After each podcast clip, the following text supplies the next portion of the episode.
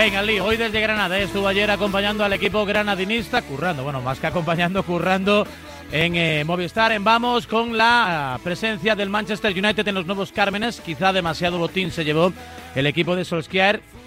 Ligeramente superior, a lo mejor el 1 a 0.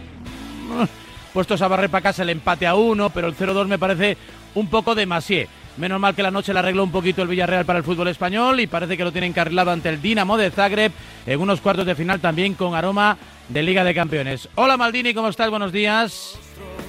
Buenos días, estoy contigo. ¿eh? Yo creo que a mí me parece que el 0-1 hubiera sido más, más justo para lo que fue el partido. El 0-2 me parece un poquito exagerado, pero bueno, es lo que hay. Queda, queda para el Granada el, orgullo de estar aquí, de jugar un partido de vuelta en el que la verdad que las opciones son pocas, pero bueno, de disfrutarlo, como dijo Soldado después del partido, además. Sí, señor. Ah, eh, al final, esto es lo que explica eh, el concepto oficio, ¿no? Seguramente, experiencia, trayectoria. Sí, sí, tal cual, tal cual. La verdad que los primeros 20-25 minutos sí que el United estuvo algo mejor eh, consiguió controlar el partido y después del 0-1 pues el partido es bastante bastante igualado. El Granada tuvo momentos de dominio, me gustó bastante la estrategia del Granada en jugadas a balón parado, pero la verdad que De Gea no terminó de, tener que emplearse demasiado y el y el United con el 0-1 estaba muy conforme. Y luego llegó el 0-2 ya en esa jugada bastante dudosa de, ese penalti que deja la eliminatoria pues casi casi inaccesible. Pero bueno ya digo que queda la vuelta en un estadio mítico para el Granada que se ha ganado estar aquí con toda la justicia del mundo. Bueno una noche bastante apretada ¿eh? con, con goles pero con marcadores ajustados remonta la Roma las tablas en, en Londres el Villarreal yo creo que es superior pero aún así 0-1 que no le invita a la relajación. ¿Va a estar caro el pase a semifinales? Sí, hombre, la Europa League cuando llega a estos momentos ya hay mucho nivel. A mí me, me, encanta el, el, Slavia Praga, es un equipo que me encanta. Lleva varios años jugando con un fútbol muy muy valiente, un fútbol muy atrevido. es, su entrenador, ¿no? uno de los que pusiste en aquella lista de tapados, ¿no? De entrenadores así de poco de, de poca poco foco mediático, pero de mucho nivel. Exacto, Trichovsky sí es, es, un entrenador que a mí con todos los equipos eh, con todos los equipos del Slavia que he visto, porque claro, cada año se le va un par de jugadores importantes al Slavia, sigue jugando igual. Yo recuerdo que eliminó al Sevilla una vez de Europa League, que se metió en cuartos de final y ahora está bastante cerca de jugar las semifinales que serían contra el Villarreal. Si todo es normal, tendremos un Villarreal Slavia Praga eh, y un Manchester United Roma, eso sería un poco lo, tal y como están las eliminatorias, así que una final Villarreal Manchester United estamos bastante cerca de ella, ¿eh? ojalá, ojalá porque el Villarreal merece jugar una final europea. Y tanto, ¿no? Y que y además ante un equipo inglés, ¿no? Porque aquel penalti son de esos penaltis malditos, ¿no? El de Yuki y el de Riquelme aquí duele mucho en el fútbol español. El de Riquelme, sí, sí, por supuesto que sí. Ese partido que el Villarreal estuvo rozando. Eliminó al Inter, recuerdo, con un gol de Arrobarrena y luego en semifinales ese penalti contra el que eh, hubiera dado paso a la prórroga. El penalti no era clasificarse era dar paso a la prórroga pero bueno aún así estuvo muy cerquita de una final de Champions. La final del esa fue la final del Arsenal Barça la que gana el Barça al Arsenal. Cierto cierto. La del gol de la del gol de Belletti. Bueno hablando del Barça hoy la gente espera mucho de Maldini a propósito del clásico, ¿eh? de lo que puede ocurrir mañana, de con quién va a jugar unos y otros, de cómo llegan, las rachas, los datos, más o menos, más o menos sabemos todo, pero hay ahora mismo la incertidumbre, ¿no? De qué hará con su defensa Ronald Koeman y sobre todo de si rotará o no, de si pensará en exceso en la vuelta en Anfield Zinedine Zidane. ¿Tú cómo lo ves?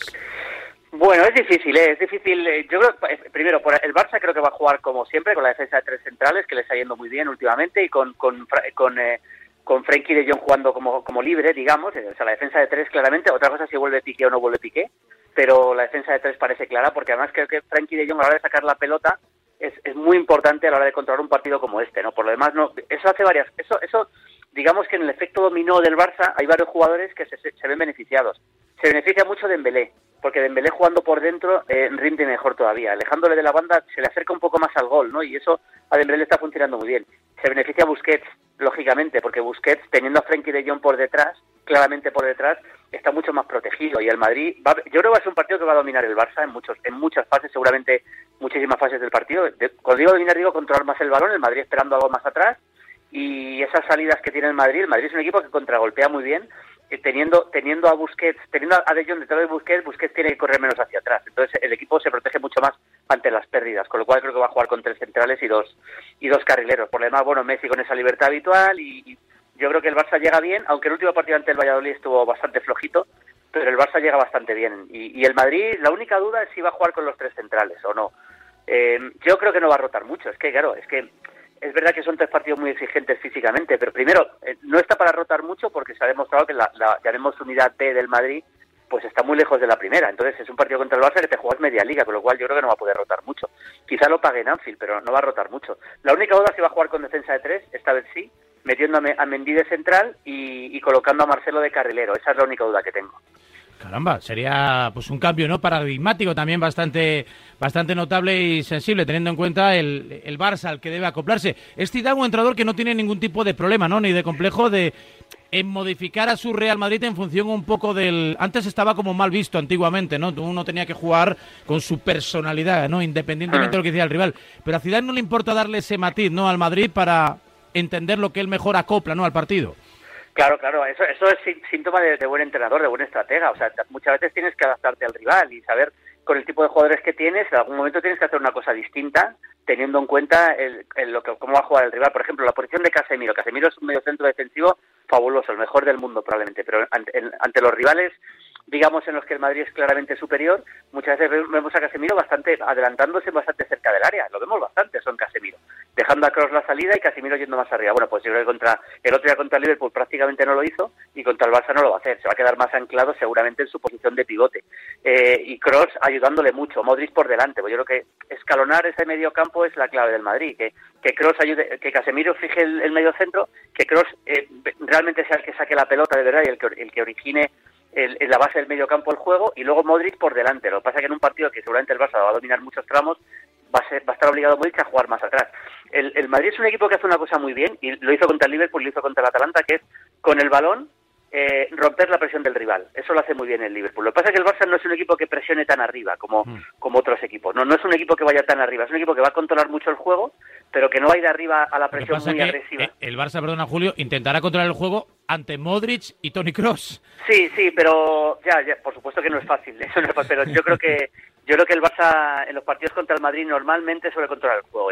si el Madrid consigue que el partido sea más de ida y vuelta, tiene mucho más ganado. Yo creo que el Barça con el medio campo que va a sacar eh, probablemente va a intentar controlar el juego. Yo creo que sí, ¿eh? creo que va a pasar eso. Vamos a ver más posesión del, del, Barça. Tampoco creo que sea escandalosamente a favor, porque el Madrid también tiene calidad para controlar, pero creo que vamos a ver más, más balón del Barça que, que del Madrid. Y luego el tema Pedri, Pedri es muy importante. O sea, lógicamente va a jugar con Busquets y Pedri al lado, y Pedri es un jugador que te puede aportar mucho en tres cuartos de campo en ataque, pero que también ayuda mucho en, en, labores defensivas, aunque parezca mentira, pero en labores defensivas, con la lectura del juego que tiene, la lectura defensiva que, que tiene Pedri al lado de Busquets, es un jugador que se está demostrando que es muy importante para el Barça. Y tanto que es eh, importante, eh, al punto de que alguno especulaba con que pudiese haber algún tipo de marca individual. Claro, estando Messi tampoco vas a perder un defensa para vigilar a Pedri, con, con todos los respetos, ¿no? Eh, lo mismo ocurre en el Madrid. Si te centras solo en Cross, por ejemplo, que el otro día dio una exhibición ante Liverpool, pues dejas a lo mejor más liberado a Karim Benzema y te puede hacer un, un roto. Lo que sí es evidente que, como todos los clásicos y como todos los grandes partidos europeos, casi más que los aciertos es muy importante controlar errores, no, no regalar al contrario. Sí, porque aquí un error te penaliza mucho, Ante este, en este nivel te penaliza mucho. Errores fundamentalmente en la salida de balón. O sea, cuando cometes un error en la salida de balón y recuperar eh, uno de los dos equipos la pelota con el, con el rival saliendo, digamos que la defensa del rival saliendo es cuando te pueden hacer más daño. El Madrid tiene que, y el Barça tienen que ser muy precisos con la pelota. Por eso es difícil que demos un partido de mucho vértigo, porque el vértigo implica el error. Lógicamente, cuando juegas muy rápido hay muchas más opciones de equivocarte. Yo creo que eso, eso no lo vamos a ver. Y con el tema de las marcas individuales, que parece interesante lo que comentas, eh, Raúl, yo creo que es muy difícil que hagamos marcas individuales en un partido así, pero es verdad que el otro día el Liverpool cometió un error muy grave, que es estar no, estar más pendiente de Cross. O sea, Cross como lanzador desde atrás es fantástico. Entonces, eh, creo que Cross tenía demasiado tiempo y espacio para lanzar los, los esos balones largos que lanzó. El gol, y no sé, igual estaba a 5 metros, ¿no? El, el una camiseta roja más cercana.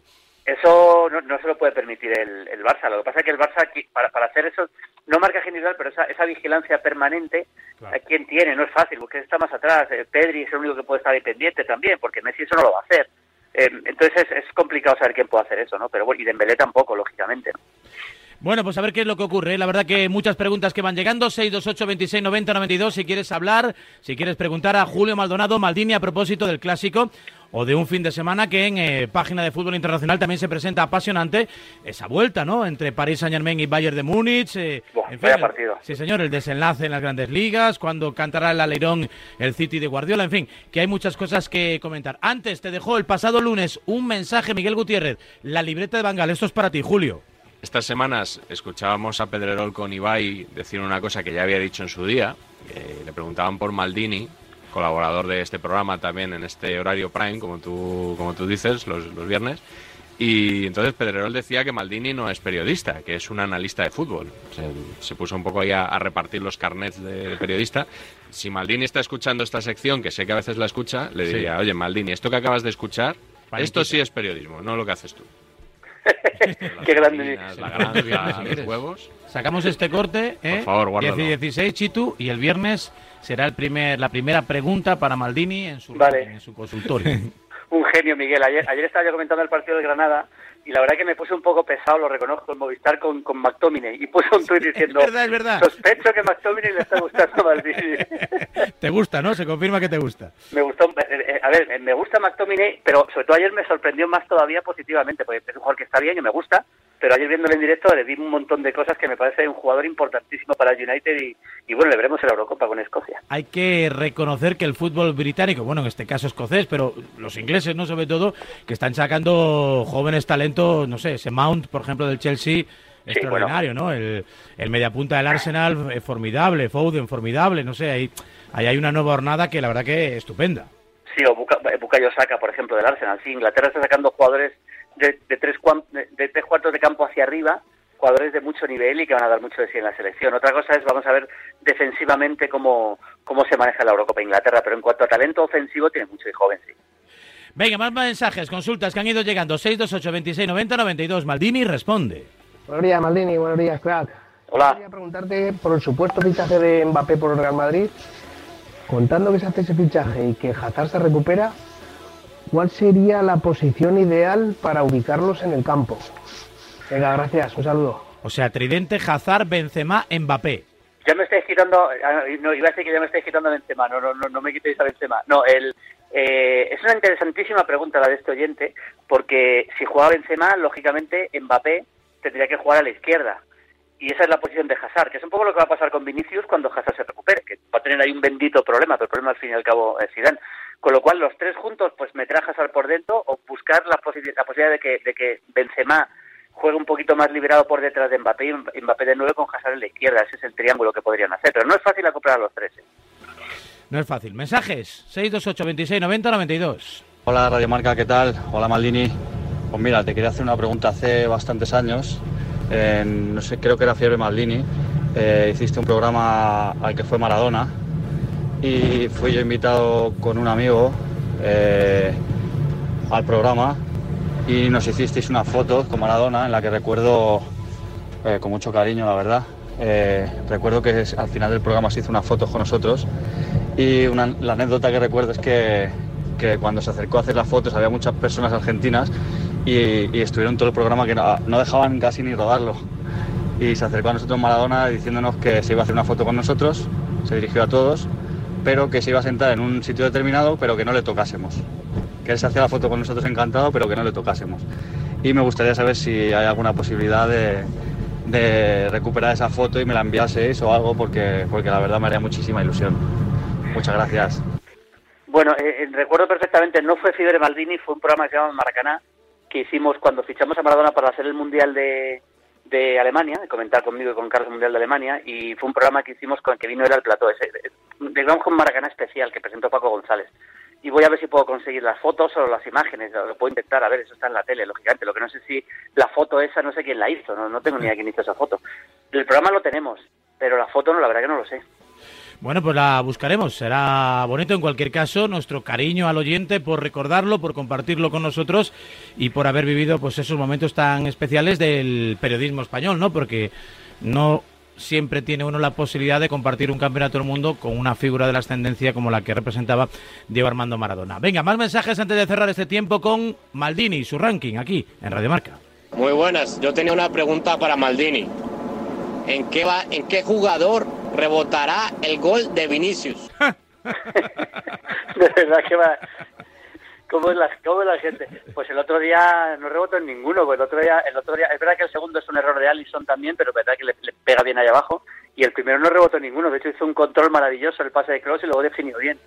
Eh, a ver, yo con Vinicius, yo es que creo en Vinicius, lo he dicho siempre, me parece un, me parece un jugador con unas posibilidades enormes, y tampoco le vamos a pedir que meta 30 goles, porque eso no lo va a hacer nunca, es que no es un goleador, pero creo que creo que puede mejorar sus cifras y si mejora sus cifras es, es un jugador completísimo para muchos años en el Madrid. Sí, sobre todo porque ha demostrado mucha... Nunca se ha venido abajo, ¿no? Ha tenido ahí un momento así algo de dudas, pero con la cantidad de cosas que hemos dicho y hecho eh, con él y sobre él, eh, Claro, a lo mejor hubiera tirado la toalla, pero él, sin embargo, ha, ha seguido ahí perseverando y a ver si es capaz de romper de forma definitiva. Venga, más mensajes. 628 26 90 92. Aupa, Julio. Aupa. Bueno, mi pregunta es, eh, estamos viendo a Militao que está dando buen nivel últimamente, muy buen nivel, para mí de los mejores contra el Liverpool. Y mi pregunta es si crees que este es el Militao que teníamos que ver, el que se fichó en su día, o todavía tiene que explotar más, o va a llegar a nivel élite. Bueno, nivel élite, estando en el Madrid, yo creo que ya está, nivel élite. Otra cosa es que sea titular indiscutible, pero cuando llegas al Real Madrid o a la selección brasileña, no sé ya qué podemos llamar nivel élite. Pero yo, mira, yo la primera vez que había militado en el Sao Paulo, jugaba de lateral o de central y, no le conocía, bueno, en Brasil le conocería, está empezando a jugar en el primer equipo del Sao Paulo y me encantó. Y recuerdo que puse un tuit diciendo, ojo a este jugador y, y luego le ficha al Oporto. Y, y a mí me parece, me- no me parece eh, un central de época para el Madrid, tampoco lo vamos a engañar, pero me parece un buen central, un jugador que corre bien hacia atrás, tiene velocidad, corrige bastante bien, me parece un, digamos que un, un buen central, primer suplente del Madrid, digamos, eso sí me parece. O sea que yo creo que es un jugador que, que está dando más o menos lo que se puede esperar de él.